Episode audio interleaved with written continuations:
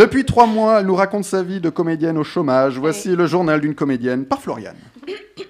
Ah, ah, elle s'éclaircit la voix, c'est bon. signe. Cher journal intime, tu le sais, en ce moment, feu mon métier me travaille beaucoup. Et ma problématique de la semaine est à l'opposé de ces derniers mois, enfin de cette dernière année finalement. On me propose beaucoup de choses. Mais super Mais voilà, on me propose beaucoup de choses de merde. N'ayons pas peur des mots. Alors, alors, je t'explique Jean-Jacques. Né DLR, note de la rédaction. Jean-Jacques est le surnom de son journal intime. Elle l'avait déjà nommé dans d'anciennes chroniques que vous pouvez retrouver sur leur site pantouflexclusive.com. Donc, les projets de merde, bah, c'est compliqué, hein Étant donné que tout le monde s'est mis à l'écriture, mais que tout le monde n'est pas Jacques Audiard, ça donne vraiment des choses euh, bah, qu'on n'a pas envie d'accepter finalement. Moi, par exemple, on m'a proposé d'interpréter un poème. Alors, trop cool, je me suis dit, putain, ça peut être canon, et au moins j'aurais quelque chose à foutre. Et puis, je l'ai lu. Bah, enfin, que des rimes pauvres qui finissent en et. Tu te fous de ma gueule ou quoi? La langue française entière se termine en et. Arrête, putain, tu sais combien de verbes du premier groupe et... Non, moi non plus, je sais pas. Mais bon, euh, j'ai pas le chiffre exact. Mais sérieux, on dirait le truc d'un enfant de 6 ans.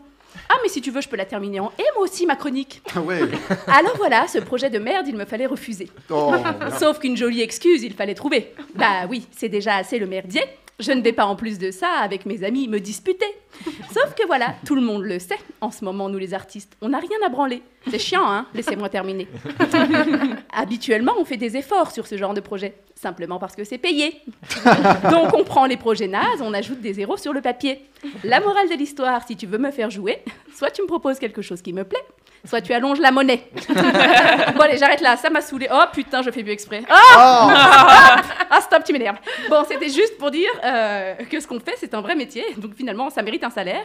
Et si parfois on fait des exceptions, c'est par amour de l'art, de l'équipe ou du projet lui-même. Donc merci d'essayer de me proposer des choses de qualité, parce que là, je me fais tellement chier. Oh non, non, que je suis à deux doigts de commencer une grève de la faim. Voilà, donc ceux qui me connaissent savent, savent que c'est très grave, que je suis au bout, d'accord? Ils comprendront la gravité de cette phrase. Voilà, voilà, bah, mon Jean-Jacques, encore désolé pour ce poème de merde, et, euh, et merci de, de supporter mes plaintes au sujet du plus beau métier du monde.